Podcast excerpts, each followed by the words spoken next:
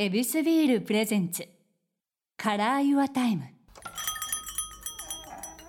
もう僕らはお笑いはもうどうぞ笑ってくれだから、うん。思いっきり自分のあの嫌な恥部の部分をドーンなんですけど 歌の場合もしくはこの湘南乃風さんたちってこう自分のあの嫌な部分とか悲しい出来事をしっかりとプラスに持っていく力も必要だったりするじゃないですか、うんうん。それってどっから持ってくるんですか？その言葉いやいやいやもうだから結局共感を得るってまあお笑いって結局一緒じゃないですか、要は 共感得ないと笑わないわけでああなるほど、そのやっぱりもちろん歌にしてメロディーに乗せることうん、によってそれがすごくドラマチックになるわけじゃないですか。あそのただのあのきつい暗い話じゃなくて、はい。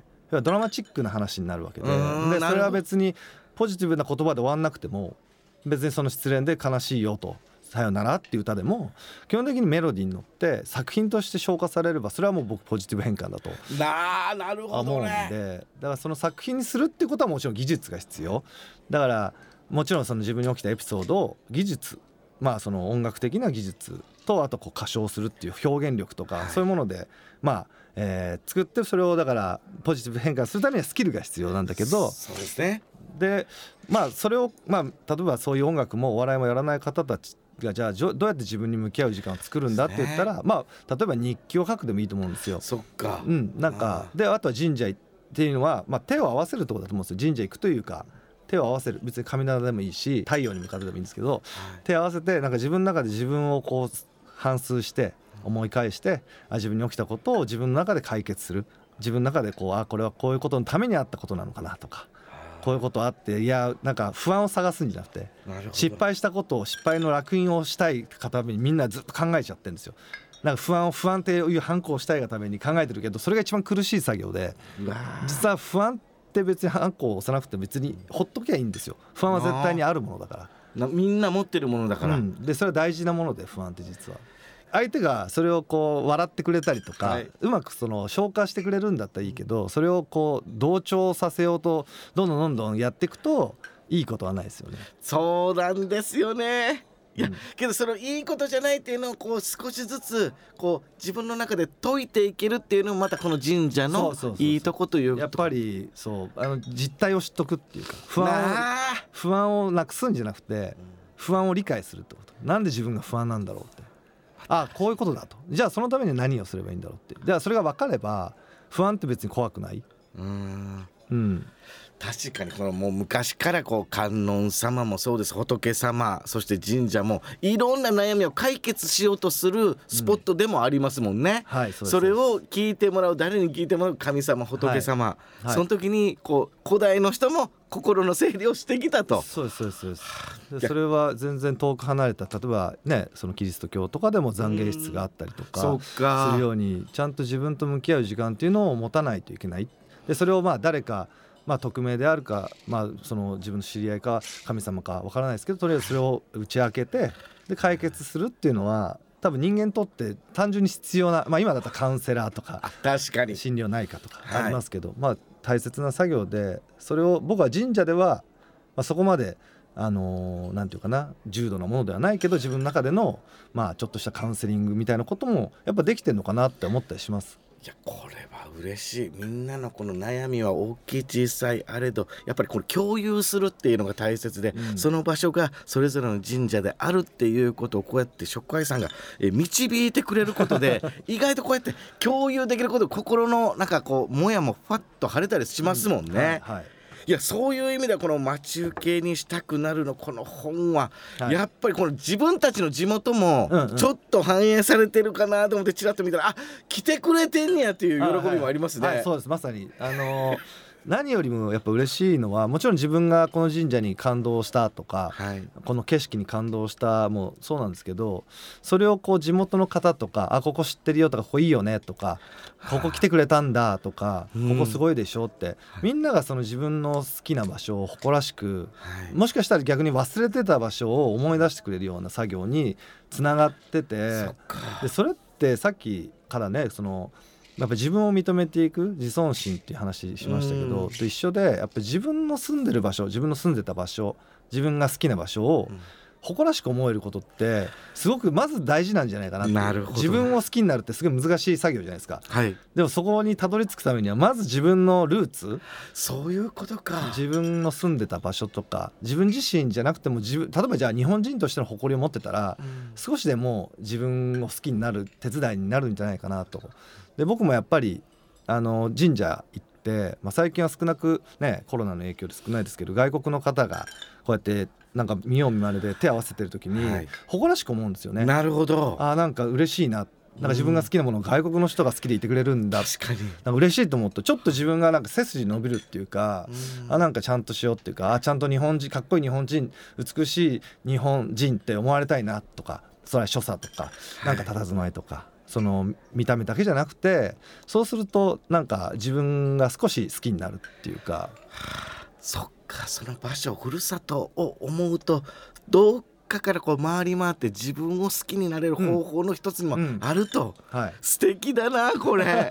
そういや僕嬉しかったんです。自分がプロポーズしたのが二見沖玉神社あというところでか。すごいこれ夫婦岩っていうのが。ね。はい。はい、はい。それがまあ僕はここで縁結び絶対プロポーズするんだってちっちゃい頃、えー。僕は三重県出身なので。あそうなんですね。大好きな場所です嬉しいです。あこの気持ちなんですね。嬉しい そうですはい。でその中でこの写真がめちゃめちゃ綺麗ですあねそうですねはい。本当にキラキラしたこの夫婦岩、えー夫婦のこの岩大きい岩とちっちゃい岩がねこのしめ縄で。ね。はい。これがね素敵でそこのお守りがこの大きい岩が旦那が持って、はいはい。でちっちゃい岩が奥さんが持つっていうこの夫婦のお守りがあってです。ねそれを、えー、2人で買ってプロポーズ成功みたいなことをえーちょっとやってたんですよ。そうなんですね。それをまあ象徴とするようなこのキラキラ、うんはいはい。めちゃめちゃ嬉しい。ちょうどだからあの二見沖玉神社っていうのは、うんあの夫婦岩があって、そこが朝日がちょうどねその夫婦岩の間から昇るっていう、ね。はい、それをはいすごくあの知っててでやっぱり伊勢で朝日を迎えるってそれ写真撮るっていうと結構こうスケジュール的にあんまりやっぱ何度も行ってるんだけど行ったことがなくて。そうなんですよね。そう遠いんですよね。そもそも。で一度やっぱ絶対それは撮りたいし見てみたいっていうことでもう本当にあのーまあ深夜っていうかちょっとあのはい。まだ日が出ない時からスタンバイさせてもらって、うわで見てその時の写真ですね。ーめちゃめちゃ嬉しいですよ。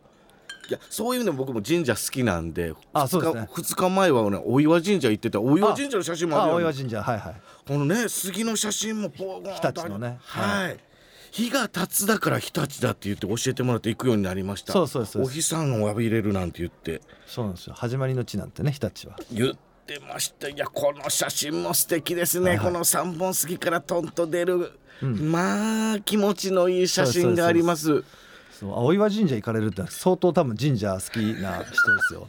いやそれがもう本当ねこれ余談ですけど駐車場がもう3つぐらい増えてましたね。あはい。確かに。7年ぐらい前に行った時はもうポツンと神社の横だけだったんです。けどここまで広がったかって言ってた横のドーナツ屋がうますぎて。あ美味しいもんも増えていくっていうのは素敵だなと思ってたんです。だから結局ねあのちゃんと保全したり神社がねこう修理したり木をあのね保全していったりとか落ち葉をあの片付けたりとかはい。やっぱり費用もかかることだし、うん。ある程度こう参拝のね。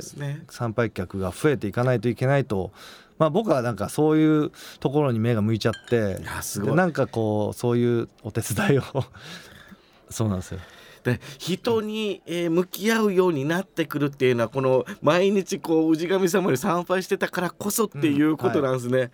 い、やそういう意味でもですよ。そのおすすめ神社みたいなの聞けたら嬉しいです。えーおすすめ神社？あでも伊勢だったら先ほどね、ええ。あの三重県出身だっておっしゃってたんですけど、僕は滝原宮滝原宮がはい。好きで、えあのーまあお伊勢さんって125社あってえはい。全部で神宮って言われてるんですけどその中に、まあ、別宮と言われている、ええ。まあ、社格でいうと内宮下宮その後分宮別宮っていうのが詳しいですね。すごい、はい、その分宮の一つが竹原宮って言って、はい、まあ、も元伊勢とか奥伊勢とか遠宮とかもともとその伊勢があそこにそう、まあ、来る前にはい。あのあった場所そうですね旅をされてずっと。さそういろんなところにこう、はい。奥伊勢とか元伊勢だって言われてるのがええ。ずっとね大和姫がこう、はい。場所を探していたんさすがですね。その中の、えーまあ結構最終的なその今の伊勢神宮のまあプロトタイプというか、はい。ちょっとこうこんな感じはどうだろうというところで一回おつつきになった場所が竹原宮。は